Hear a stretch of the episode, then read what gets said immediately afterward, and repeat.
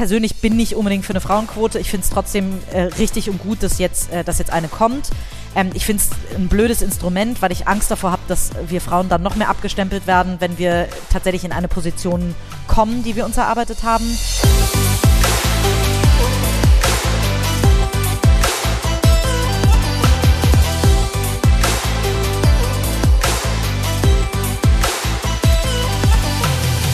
Herzlich willkommen zu einer neuen Gedankendealer-Episode, deinem Format rund um die Themen Business, Persönlichkeitsentwicklung, Freundschaft, Spiritualität und vor allem Dingen und Menschen, die die Welt ein Stück weit besser machen.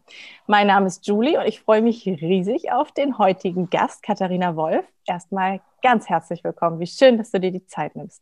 Danke, liebe Julie. Ich bin sehr gerne dabei und ähm, nach der Anmoderation bin ich jetzt gespannt, was ich beitragen kann. Äh, die Welt besser machen klingt ja wahnsinnig heroisch. Ja, ist es auch, ist es auch. Weil ich suche mir meine Gäste tatsächlich immer danach aus, wenn sie mich mit irgendwas berührt oder inspiriert haben. Und ähm, ich werde jetzt gleich ein paar Sachen zu dir sagen und ich glaube, dann wird jedem direkt klar, warum es auch heroisch tatsächlich auch passt als Begriff, weil du ein absolutes Role Model bist.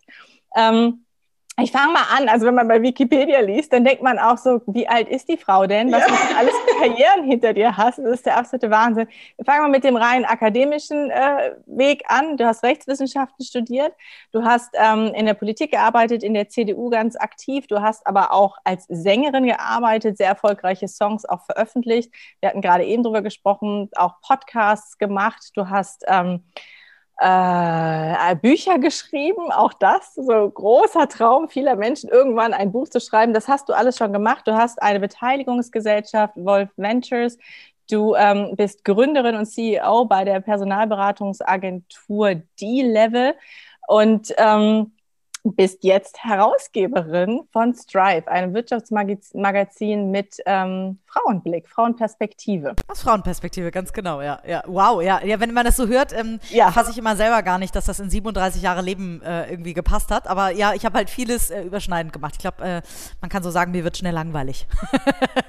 Aber trotzdem, das ist genau der Grund, warum es inspirierend für mich ist. Und wir beide haben uns kennengelernt, ich weiß nicht, ob du dich erinnerst, bei ähm, einem Panel, den wir beide moderiert haben für Scalable Capital, wo es um das Thema Altersarmut, Frauen, ähm, äh, Altersarmut eigentlich ging. Und äh, da hast du sehr viel, sehr Persönliches geteilt auch, auch mhm. gerade so, was so deine Herausforderungen, deine Learnings waren. Das fand ich absolut spannend. Und, das muss ich dir einfach sagen, ich ähm, finde, du bist so on, du bist total wach sehr, sehr schnell im Denken und bist dabei aber reflektiert. Und es gibt ja Menschen, die, die denken erst und reden dann und Leute, die reden, während sie denken.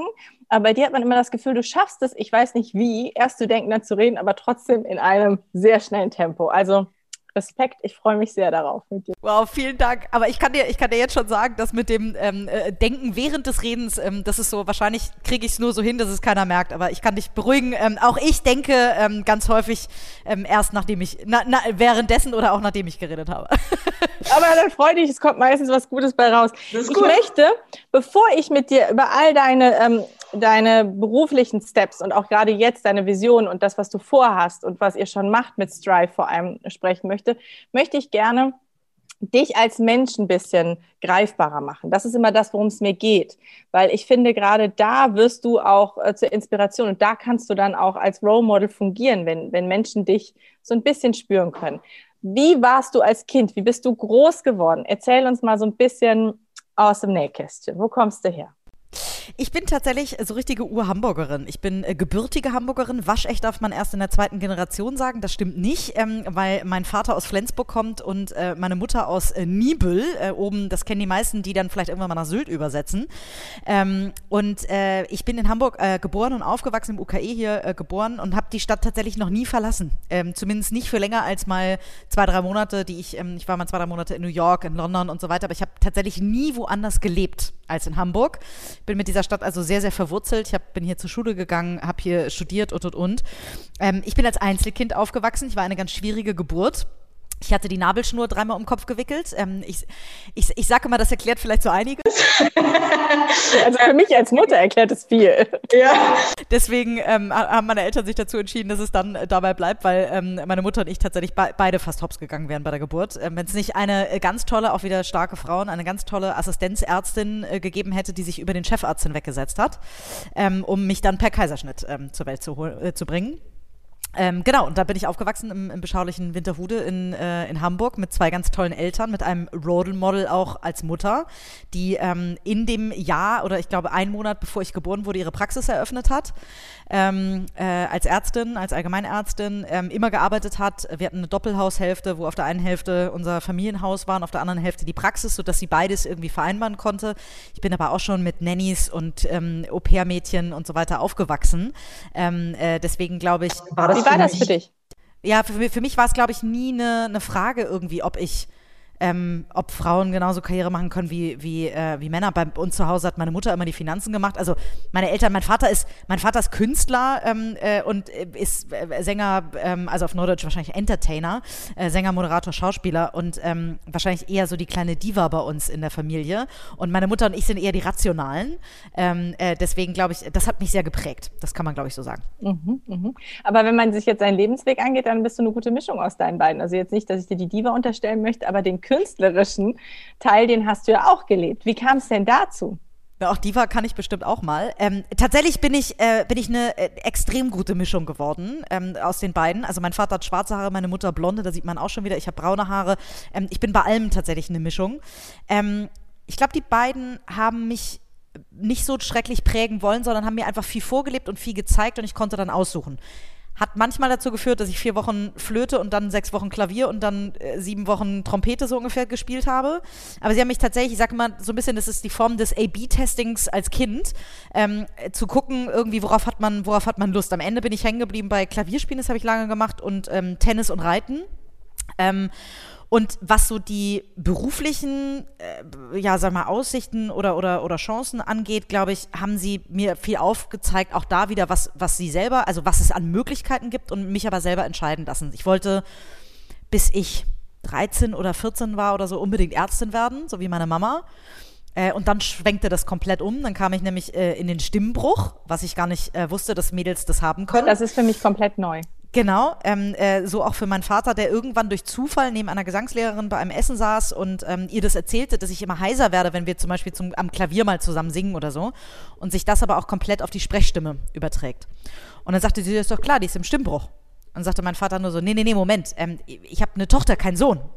Und sagt sie, nee, nee, das ist so. Ähm, das merken nur die wenigsten Mädels, die ähm, tatsächlich in Stimmbruch kommen und nur über das Singen die Stimme heiser werden kann, sich dann aber auf die äh, Sprechstimme über, also das könnte wahrscheinlich jemand Fachkundiges viel besser erklären.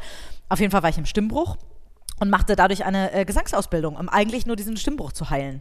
Oh, wow. Und das hat so viel Spaß gemacht, dass ich dann irgendwann zwei, drei Jahre später, ähm, also mit, mit äh, 16, habe ich dann, ähm, als mein Vater ein neues Album aufnahm, äh, gesagt, oh, ich habe, glaube ich, den einen Song finde ich auch ganz cool und der war als Duett schon auch geschrieben und angelegt. Dann habe ich gesagt, lass uns das doch mal zusammen probieren. Und daraus entstand tatsächlich eine Marktlücke, nämlich ähm, Vater und Tochter singen zusammen. Das gab es in Deutschland nicht. Und ihr seid auch aufgetreten, richtig, ne? Also ja, richtig viel, ja, ja. Über, über zehn Jahre, das hat mich fast mein Jurastudium gekostet. Ähm, ich habe mein, äh, mein Examen noch mit Ach und Krach irgendwie bestanden, weil wir in dem Jahr der Examensvorbereitung unseren größten Hit hatten. Das war tatsächlich ein Top-Ten-Hit, muss man immer dazu sagen. gibt ja gesonderte Charts, gibt die Schla Schlagercharts und dann die Popcharts und so. Wir waren natürlich nicht bei den Popcharts ähm, äh, äh, unter den Top Ten, sondern in den Schlagercharts, aber immerhin und sind wirklich von immer wieder sonntags über ähm, Carmen Nebel, über, ähm, ach wie sie nicht alle heißen, die ganzen Sendungen äh, bei äh, ZDF, NDR und ARD, vor allen Dingen ja öffentlich-rechtliche, aber eben auch eine Radiotournee bis nach Belgien, Österreich, Schweiz, ähm, äh, ne? also haben wir Dänemark und so haben wir ganz viel gemacht. Warst du ähm, aufgeregt, Katharina? Ich muss dazwischenhaken, weil du erzählst, ja, dass das das Normalste von der Welt ist, dass du mit deinem Vater hast, was so im Stimmbuch, da hast du hier irgendwie Gesangstraining genommen, um, um das äh, auszugleichen und dann bist du erfolgreich gewesen, bist getourt, offensichtlich. Ja, ja. Ähm, was, was ist so mit äh, Unsicherheiten, Aufregung? Gab es sowas bei dir oder, oder warst du schon sehr bei dir und wusstest einfach, was du drauf hast oder hast du es einfach gemacht? Ich habe ähm, da, das als Kind ja ganz viel mitbekommen. Ich bin mit ganz viel, mein Vater war auch, meine Eltern waren ein ganz tolles Team, die haben sich wirklich vieles geteilt und so auch ähm, äh, die, meine Obhut, ähm, so dass man, wenn meine Mutter in der Praxis war, war ich entweder über ein Kindermädchen versorgt oder mein Vater hat mich auch ganz viel mitgenommen zu irgendwelchen äh, Stehproben, irgendwie, weiß ich nicht, bei der aktuellen Schaubude, die er lange moderiert hat, war ich ganz häufig mit. Da hat auch das ganze, da muss man wirklich sagen, das ganze Fernsehteam sich mega toll gekümmert. Ich war beim Einsprechen äh, bei Radiospots mit dabei, wusste also auch, wie es hinter den Kulissen Kulissen aussieht und abgeht und so. Und deswegen, das sagt mein Vater immer, ich, ähm, Katharina, du hattest das Glück, hinter den Kulissen aufzuwachsen und deswegen keine Angst zu haben, wie es vor der Kulisse aussieht. Und er ist halt mit den großen Stars irgendwie im, im Bild aufgewachsen, hat die immer gesehen, eine große Ehrfurcht entwickelt und hat dann erst ähm, äh, hinter der Kamera, sag ich mal, kennengelernt ähm, oder die, die Seite. Und da habe ich, glaube ich, einfach Glück gehabt, dadurch, dass ich, ich hatte dadurch nie eine ich hatte nie eine, eine, ein Hemmnis, ich habe nie ein Hemmnis drin gesehen und habe auch keinen keinen so großen Respekt davor gehabt. Also Respekt schon und es wäre gelogen, wenn ich nicht sagen würde, auch mir geht die, die nach wie vor irgendwie ähm, der Puls, wenn ich, wenn ich irgendwo auftrete oder wenn ich äh, als Speakerin irgendwo bin oder so. Aber das sind halt, also ich sage, ein bisschen Lampenfieber ist auch immer gut, um eine gewisse Energie zu bringen. Also es bringt eher einen guten Push, als dass es Angst macht. Und du warst nicht eingeschüchtert, ne? Genau. Genau. Aber du wolltest, vorher hast du gesagt, wolltest du Medizin studieren dann hast du gesungen und bist dann auf Rechtswissenschaften. Das kriege ich nicht hin, das musst du mir erklären. Ja, in der Tat. Ähm, äh, ich, äh, manchmal kriege ich es auch nicht so ganz, ähm, äh, äh, ganz mehr hin, vor allen Dingen, weil ich mich immer frage, warum habe ich eigentlich Jura studiert? Ähm, vielleicht irgendwo tief in mir aus dem Bedürfnis, nochmal was Ordentliches zu machen. Und ich glaube, da auch aus dem Bedürfnis meines Vaters heraus was Ordentliches zu machen. Denn der hat nun gesehen, irgendwie, wie so eine Karriere im Showbusiness laufen kann, nämlich up and down. Und ähm, ich, äh, ich glaube, er wollte mir irgendwie was Besseres ähm, äh, angedeihen lassen als, ähm, äh, als etwas, was so schwankend ist. Und da ich ja nun Ärztin nicht immer unbedingt äh, werden wollte, ähm, äh, auch während, des, während der Schulzeit schon äh, klar war, dass ich den, den Weg nicht einsch einschlagen würde, ähm, kam irgendwann durch den Intendanten, durch den damaligen Intendanten äh, vom NDR irgendwann, ja, ihre Tochter ist doch so klug, die kann doch hier nicht einfach im Showbusiness ähm, äh, nur rumspringen. Die muss da was ordentliches lernen. So. Und so ähm, habe ich mich dann irgendwann mal mit den ordentlichen Studiengängen beschäftigt. Und auch wenn ich gut in Mathe war, war BWL wegen Mathe ausgeschlossen, weil ich es nie gerne gemacht habe. Und irgendwie, vielleicht waren es auch die richtigen Freunde, die dann angefangen haben, Jura zu studieren. Auf jeden Fall, irgendwie bin ich auf die Idee gekommen, Jura könnte das kleinste Übel sein das war lange bevor ich mich mit diesem Examen beschäftigt habe. Denn das ist ja, da? das ist ja äh, äh, äh, furchtbar ging es mir, weil ich nicht gern lerne. Ich bin nicht, ich bin ein totaler Pragmatiker. Ähm, das ist auf der einen Seite total heutzutage super, weil ich ähm, äh, mit ganz viel Pragmatismus irgendwie an alle Dinge rangehe und deswegen ganz schnell ausprobiere und sonst auch wieder verwerfe. Ähm, äh, nun ist Jura eben gerade im ersten Staatsexamen nur Theorie. Und mir ist es wahnsinnig schwer gefallen und ich habe beim Examen auch aufgrund der Zeitthematik mit durch die Gegentouren und und und, habe ich dann immer gesagt, dieser, dieser schöne Satz, den sagen, ähm, sagt man so vielen Juristen, Mut zur Lücke beim Lernen, auch fürs Examen. Und ähm, ich habe das sehr wörtlich genommen und habe einfach ein komplettes Rechtsgebiet auf Lücke äh, gesetzt, nämlich Strafrecht. Wir hatten sechs Klausuren, eine davon Strafrecht, zwei Öffrecht, drei äh, Zivilrecht. Und dann habe ich einfach gesagt, so, ich lerne jetzt einfach komplett kein Strafrecht und äh, damit spare ich mir ein Drittel des Lernens. Und wie ist das ausgegangen? Äh, mit einem Punkt immerhin im, im Strafrecht. Ich glaube, das war ein uh. Gnadenpunkt. Und äh, bei allen anderen Gott sei Dank so, dass ich mein Examen, also ich habe eine bescheidene Examensnote, ähm, äh, aber äh, also ich habe 5,4 Punkte ähm, äh, im Examen. Äh, mit vier hat man bestanden. Ein gutes Pferd springt so hoch, wie es muss. Ja. ja, alles super. Sag mir, ähm, bei mir stand ganz oben, hattest du ein Role Model und du hast es direkt von Anfang an gesagt, Mama, aber ich höre auch Papa raus. Wann hast du denn das erste Mal, weil du hast dich ähm, politisch dafür sehr stark gemacht für das Thema Gleichstellung, dein Magazin sagt auch alles, dass es da offensichtlich eine Mission gibt, die du auch verfolgst. Wann hast du für dich das erste Mal erkannt, so wie es bei mir zu Hause läuft mit Mama, ist es nicht normal. Ähm, Frauen haben nicht die gleichen Chancen oder ähm, sind nicht so omnipräsent äh, in Führungspositionen oder ja, anderen Positionen wie Männer. Wann ist dir das erste Mal aufgefallen?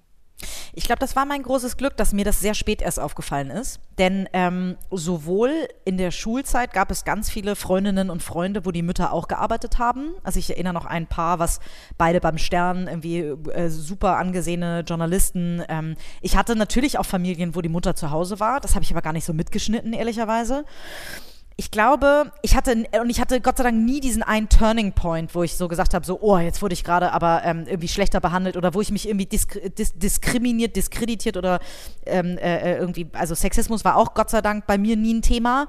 Ich sage aber bewusst, war nie ein Thema, weil ich es, glaube ich, nicht gehört habe.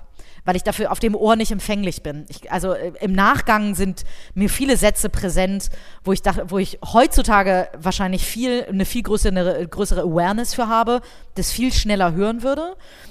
Was mir aber früher einfach nicht aufgefallen ist. Da hatte ich wirklich, wirklich Glück, dass ich auf dem Ohr einigermaßen taub bin. Sonst wäre es mir, glaube ich, alles ein bisschen schwieriger gefallen, denn ich habe fast immer in männerdominierten Branchen gearbeitet. Ähm, deswegen gab es nicht den einen Moment, ähm, ich glaube, so richtig in der Personalberatung, also ich habe ähm, ein Jahr als äh, Werkstudentin in der Personalberatung ähm, äh, gearbeitet, wo ich auch die Liebe zu meinem Job, äh, zu dem einen Job entdeckt habe. Ähm, und da gab es irgendwann mal sehr bewusst die Anfrage eines Kunden damals, ähm, wir würden die Stelle gerne mit einer Frau besetzen, ähm, weil wir hier jetzt diverser das Team aufstellen mussten. Das war 2005, immerhin schon. Und da wurde mir das erste Mal klar, so, okay, dann scheinen da sehr wenig Frauen zu sitzen. So. Ähm, und da, dann habe ich so ganz langsam angefangen, mich, glaube ich, mit der Thematik zu beschäftigen, aber gab nicht den einen Punkt. Mhm. Und ähm, seitdem umtreibt dich das Thema ja sehr, sehr stark. Was ähm, macht für dich Weiblichkeit aus?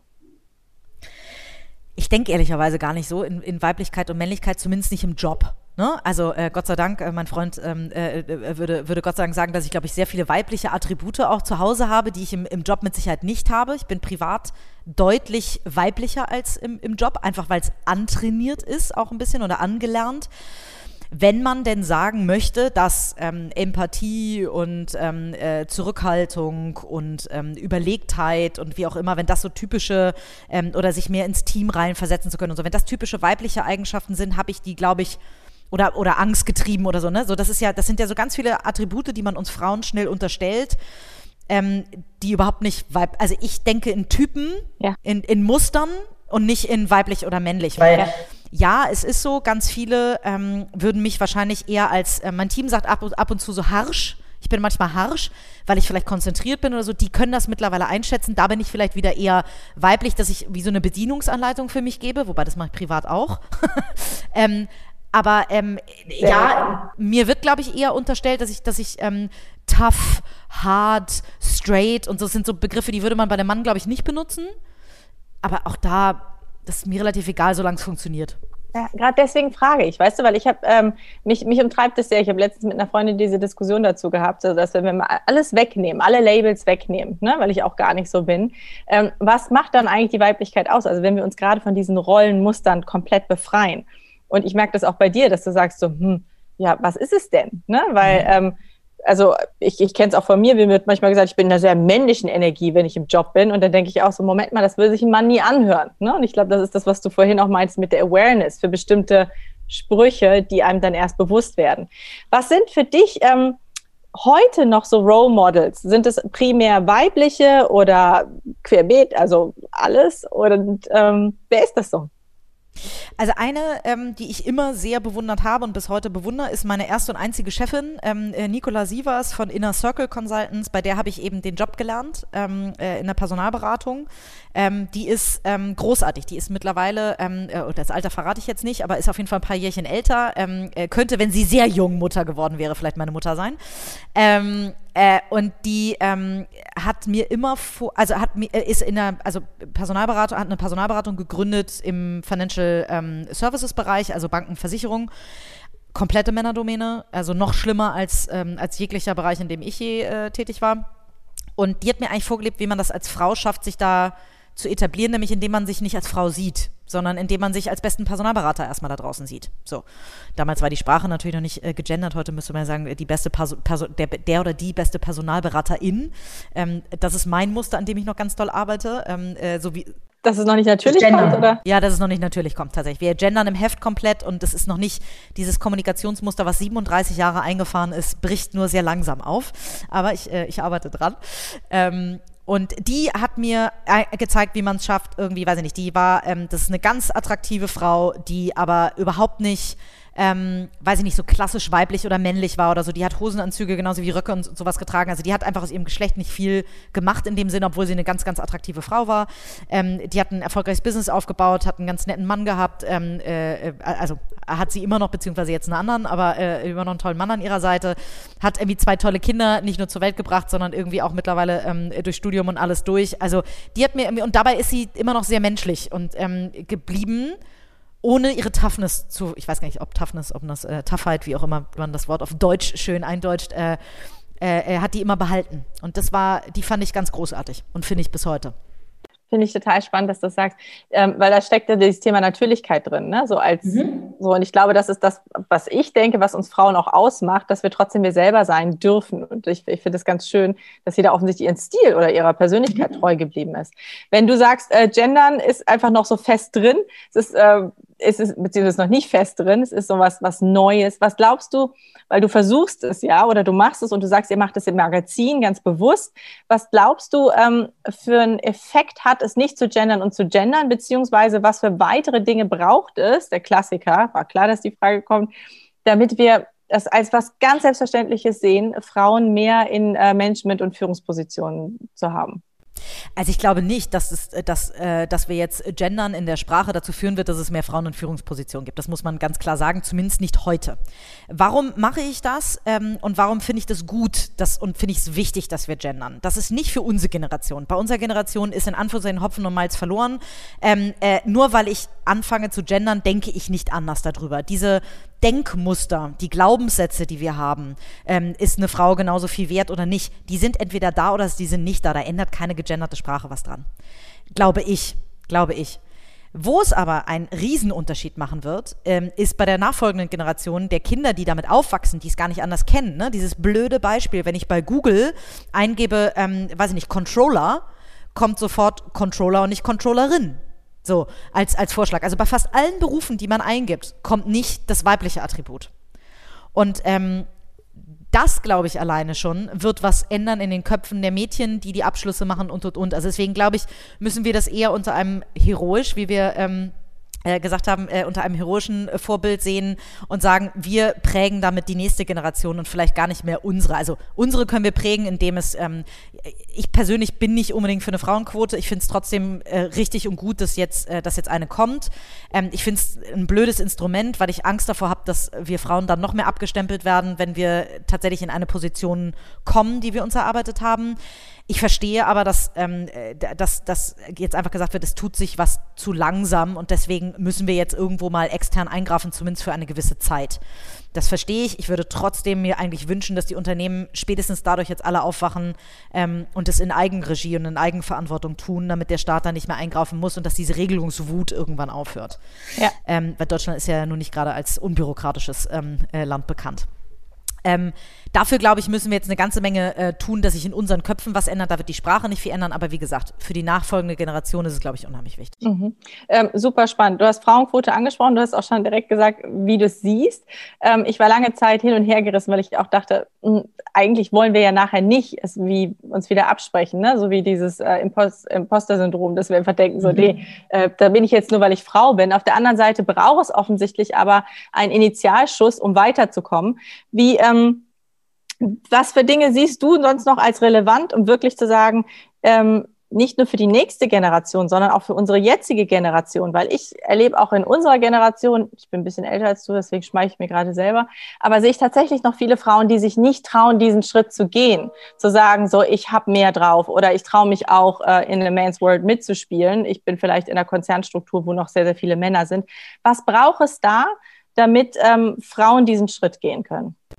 Also ich glaube da tatsächlich auch so ein bisschen an das Prinzip des Mentorships. Also ich glaube, da müssen sich ganz viele Männer auch an die Nase fassen und sagen, so, ich supporte jetzt mal sehr bewusst eine junge Frau aus meinem Unternehmen ähm, und ziehe mir die ran, in Anführungszeichen. Äh, da können Unternehmen auch Mentorship-Programme, ich habe gerade mit, McKinsey gestern drüber gesprochen, dass es da ein, ein Sponsor- und ein Mentorprogramm gibt. Finde ich auch ganz smart, die Unterscheidung. Ähm, äh, Mentor derjenige, der oder diejenige, die ganz viel zeigt ähm, und der Sponsor tatsächlich die, die wirklich für die Karriereentwicklung zuständig sind. Also, dass immer jemand drauf guckt, machst du die richtigen Schritte an der richtigen, zur richtigen Zeit.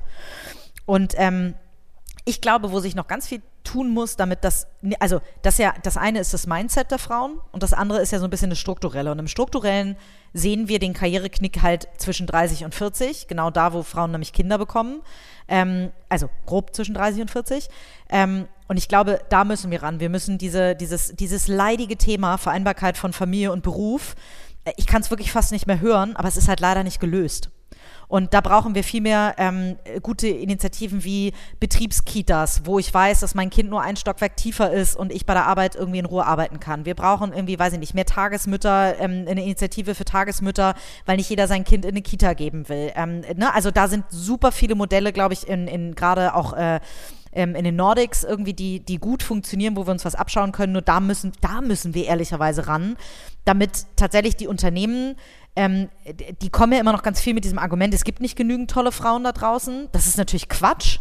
aber es gibt natürlich noch repräsentativ weniger als Männer, weil einfach weniger Frauen mit 40, 45 dann, wenn du irgendwann vorstandsreif bist, in Anführungszeichen, oder für einen Aufsichtsrat, da einfach zwei, drei, vier Jahre ähm, verloren haben, weil sie entweder ganz ausgesetzt haben, teilweise ausgesetzt haben. Da haben die einfach einen Karriereknick. Und ich glaube, da eine Awareness bei Unternehmen zu schaffen auf der einen Seite, ähm, dass die diesem Karriereknick entgegenwirken, wie auch immer, gibt es, glaube ich, 100.000 Möglich Möglichkeiten. Und zum anderen, ich würde von der Politik her, wenn ich morgen für irgendwie für vier Jahre die Kanzlerschaft übernehmen dürfte, würde ich wahrscheinlich, ähm, äh, würde ich positiv incentivieren, anstatt negativ abzuschrecken. Und würde nicht sagen, wir machen eine Frauenquote und wenn du das nicht schaffst, wirst du irgendwie äh, wirst du gelüncht, sondern ähm, ich weiß noch gar nicht, was, äh, tatsächlich habe ich den Wurf, äh, wenn ich ehrlich bin, nicht gelesen. Was die Sanktionen sind, weiß ich ehrlicherweise gar nicht.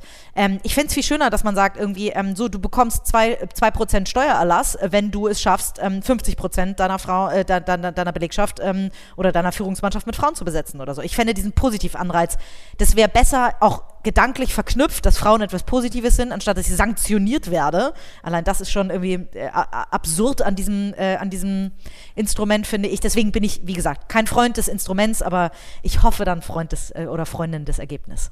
Ja, und es führt nämlich dann auch wieder zu dieser Frontenbildung, ne? dass Männer dann mhm. auch natürlich sich eher dagegen stellen, als zu sagen, oh toll, was für eine großartige Möglichkeit kann ich ja, nicht nur bei Männern machen. Nicht nur bei Männern und Frauen, ich glaube auch zwischen Frauen. Es gibt die Frauen, die äh, ganz klar sagen, ähm, oh Gott, ähm, du bist für eine Frauenquote, da, dann bist du ja eine, eine, eine, Frauenquotenfrau, so und dann bist du weniger wert und so und ähm, und und es gibt die Frauen, die es von alleine schaffen, die ähm, sagen so, was brauche ich denn eine Frauenquote? Und ich glaube beide, also es ist nie gut, irgendwie ähm, dogmatisch an Dinge ranzugehen, äh, sondern da, glaube ich, offen zu bleiben. Deswegen sage ich auch, auch wenn ich für das Instrument nicht bin, verstehe ich, warum es jetzt kommen muss.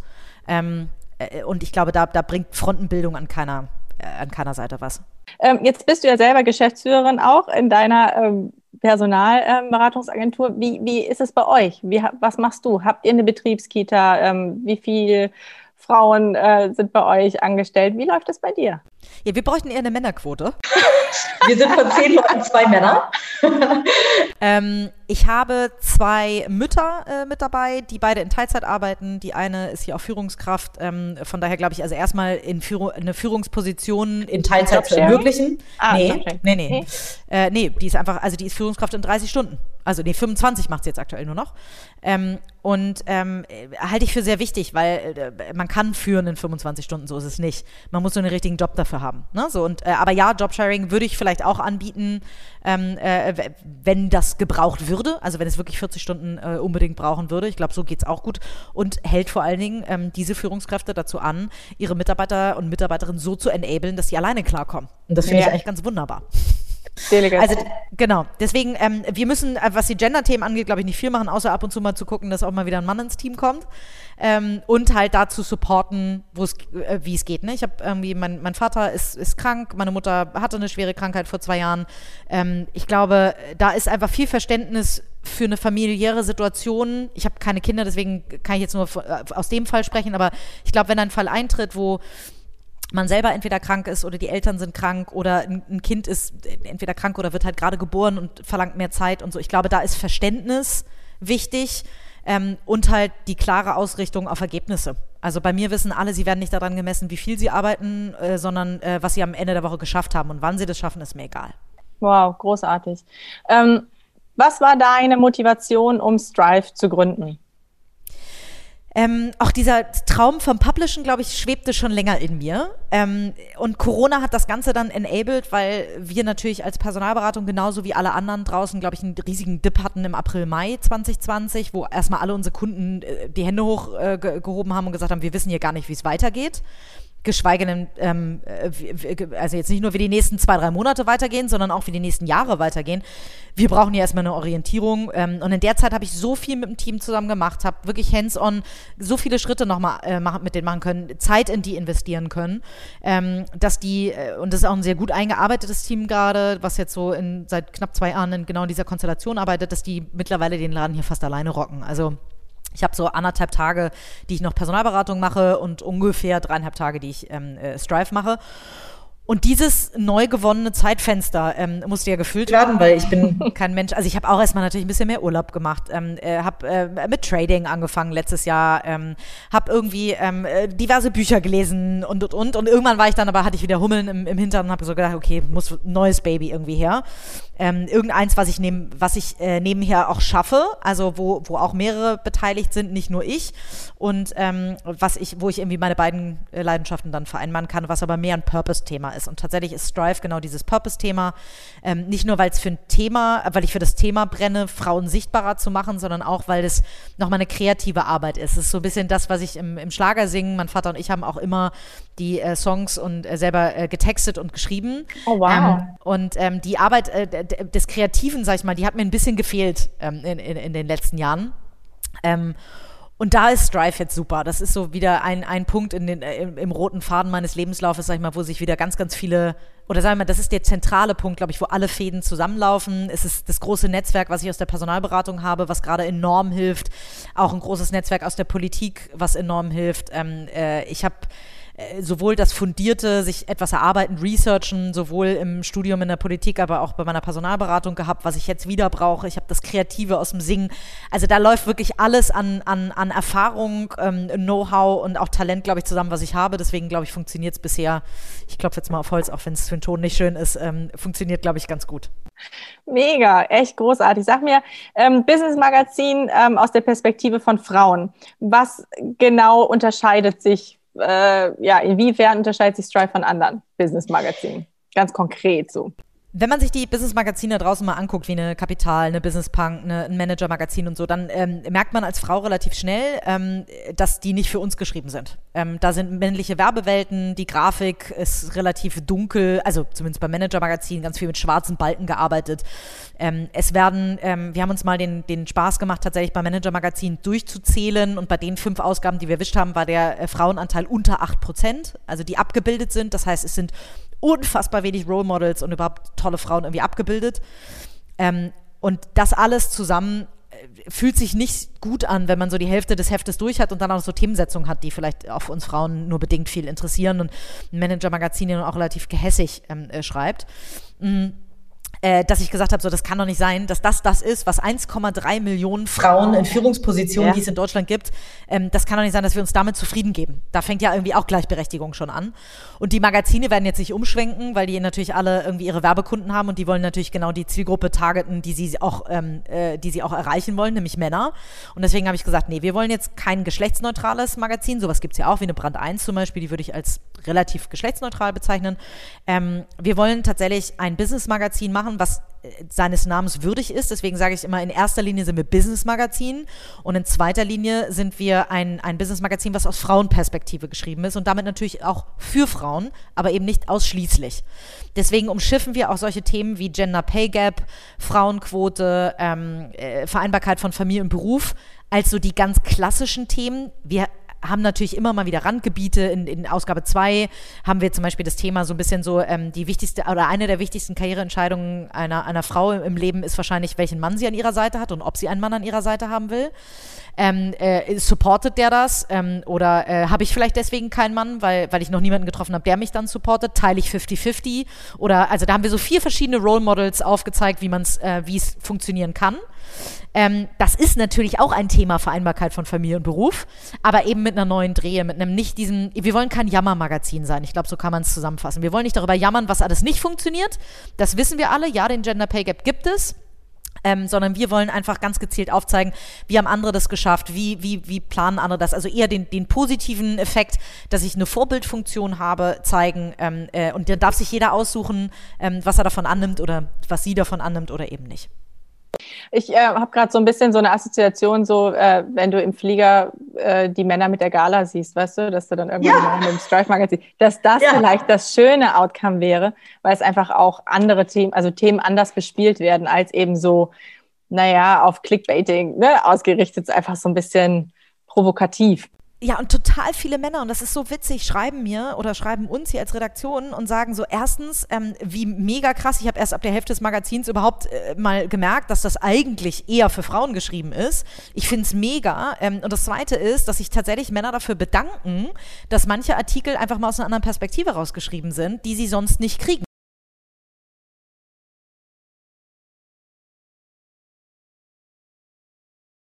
Charakter für mich haben, weil ich ja irgendwie, also eine Frau, die jetzt irgendwie, äh, weiß ich nicht, alleine, wir hatten in Heft 1 eine Story, wo wir, wo wir darüber berichtet haben, wie schwer es ist, als alleinstehende Frau ein Kind zu bekommen. Und natürlich sagte er, kann ich mich da nur bedingt reinversetzen, aber ich finde es so schön, diese Sichtweise mal zu bekommen.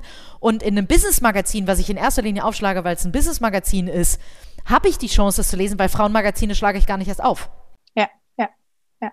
Und du schaffst damit gleichzeitig auch eine Awareness für die Frau an sich, ne? Also die so dass, dass Männer auch mal einen Einblick kriegen. Also auch die, diese Gespräche führe ich ganz oft, dass Männer gar nicht wissen, was wir alles machen und äh, nicht tun und was in uns so vorgeht. Und das ist natürlich auch nochmal hilfreich, gerade wenn du dann ne, dir vorstellst, dass die Manager, Männerriege dann vielleicht sagt, ah, ich habe hier was dazugelernt und vielleicht gehen wir die Dinge mal ganz anders an.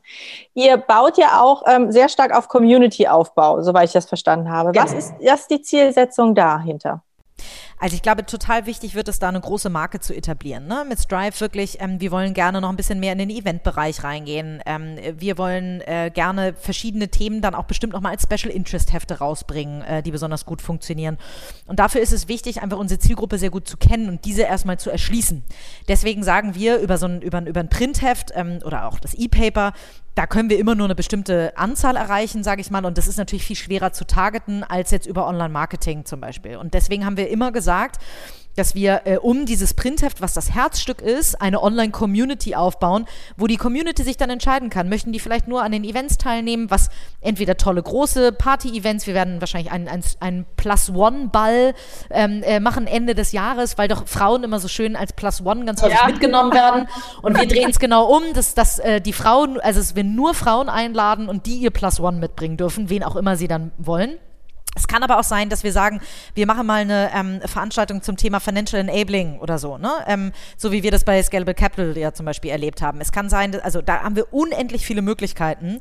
Und um genau den ganzen tollen Frauen und Männern da draußen die Chance zu bieten, haben wir gesagt, wir bauen eine große Community auf, um dann auch da wieder zielgruppengerecht targeten zu können und die Angebote machen zu können. Mhm. Und gleichzeitig deiner kreativen Lust Lauf zu lassen und zu gucken, was können wir noch alles machen. Auch das. Ich liebe Events zu planen tatsächlich. Ja, großartig. Wenn du sagst, ähm, du, du machst diese Dinge einfach, du wirkst sehr selbstbewusst, ähm, es scheint alles sehr gut zu laufen, sehr erfolgreich. Du hast eben von dem kleinen Dip erzählt, den, den ihr oder wir alle durch Corona oder viele ähm, auch hatten. Wie gehst du trotzdem, hast du Misserfolg, hast du Rückschläge, Dinge, die, die dich auch wirklich mal gefordert haben, wo du ähm, ins Wanken geraten bist und wie bist du damit umgegangen? Ah ja, Hunderttausende. Also ich glaube, es gibt die ganz harten, krassen, dollen Einschläge, die passieren bei mir eher nur privat, weil beruflich denke ich immer, kann ich alles fixen. Ähm, also Krankheit meiner Eltern oder so, das waren so, das waren so Momente da oder eine Trennung mit Anfang 30, wo ich wirklich morgens also noch irgendwie ins Büro, irgendwie den Mitarbeitern ins Gesicht gelächelt, dann ins Einzelbüro und dann nur noch geheult. Ähm, also ich glaube, solche Phasen kennt jeder. Ähm, ich habe super viele Fehlentscheidungen in meinem Leben getroffen, was, was berufliche Dinge angeht, die aber Gott sei Dank nie diese große Konsequenz, dass irgendwas den Bach runtergegangen ist, hatten sondern wo ich immer schnell wieder korrigieren konnte, ne? Oder wo einfach, wo ich auch in der Lage war, überhaupt was äh, zu tun und, und, und wegzumanagen oder wie auch immer man ähm, das sagen will. Also mein, ich glaube, eine der größten Niederlagen in meiner Personalberatung ist definitiv, dass ich einen Co-Geschäftsführer und Mitgesellschafter hatte, der 39 Prozent meiner Firma gekauft hat, mit als Partner hier an Bord gegangen ist, das ein Jahr super funktioniert hat und wir dann uns, ich weiß gar nicht, wie, ob man sagen, ob man sagen kann, auseinandergelebt haben oder ähm, auf jeden Fall nicht mehr auf dieselben Ziele eingezahlt haben, dass irgendwie schief ging und ich ihn nach zwei Jahren wieder rausgekauft habe. Oh wow. Ähm, was ein riesen zu einem anderen Wert, natürlich, klar, was ein Riesenakt war, was A, menschlich schade ist, weil es eigentlich, glaube ich, ein toller Mensch ist und wenn man sich trennt, ist es in dem Moment nie 100% im Guten.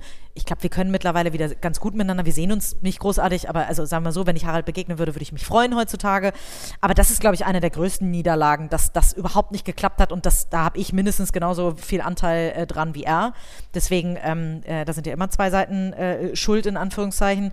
Deswegen, das ist, glaube ich, die größte Niederlage bisher gewesen. Was hat dir da geholfen oder was hilft dir heute, wenn du merkst, oh, hier kommt irgendwas, das wird äh, herausfordernd für mich? Wie gehst du damit um? Hast du so einen Coach? Hast du ähm, von deinem Partner eben gesprochen? Also an wen wendest du dich als Macherin, als starke Frau?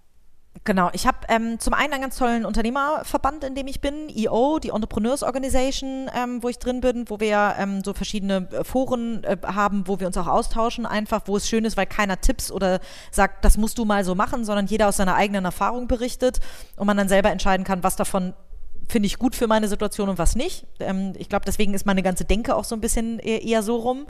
Ähm, ich habe meinen Freund tatsächlich jetzt als Sparringspartner, dem ich, dem ich ganz viel erzähle. Ähm, wir sagen mal so schön, wir, ne, wir wollten immer so ein echtes Team ab, abbilden und das kann man nur, wenn man Dinge auch teilt. Ähm, ich habe äh, aber auch, äh, also meine Eltern in beruflichen Dingen, nee, das stimmt das da nicht. Meine Mutter fiel auch eher so in privaten äh, Dingen. Ähm, aber ansonsten, ich habe ein so tolles Netzwerk an, an, an Freunden, an engen Bekannten.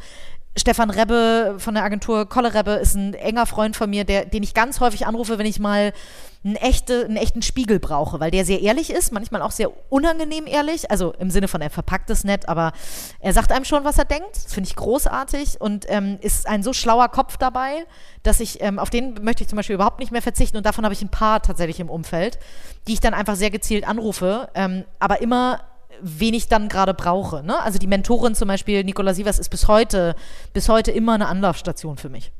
Schön. Was ähm, gibt es Projekte ähm, außerhalb so von, von deinem beruflichen Umfeld jetzt, die du unterstützt, irgendwelche sozialen Projekte oder so Dinge, wofür du dich stark machst, wofür du dich engagierst? Oder ist es das, was du tust, weil es ja selber schon sehr politisch ist und sehr purpose-driven ist? Ist es das, wo dein ganze, deine ganze Energie, dein Herzblut reinfließt?